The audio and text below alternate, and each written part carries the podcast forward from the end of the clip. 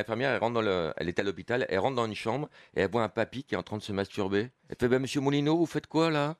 Il fait, oh, excusez-moi, c'est parce que ça fait 15 jours je suis tout seul, je m'ennuie, j'ai vu un, truc à la télé qui m'a émoustillé, je savais pas que vous alliez rentrer, je suis désolé.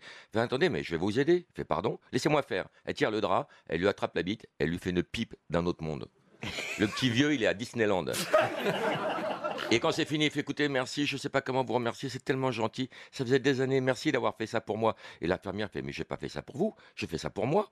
Comment ça pour vous? D'écouter avec tout le travail que j'ai, je préfère encore me rincer la bouche que changer les draps. hein.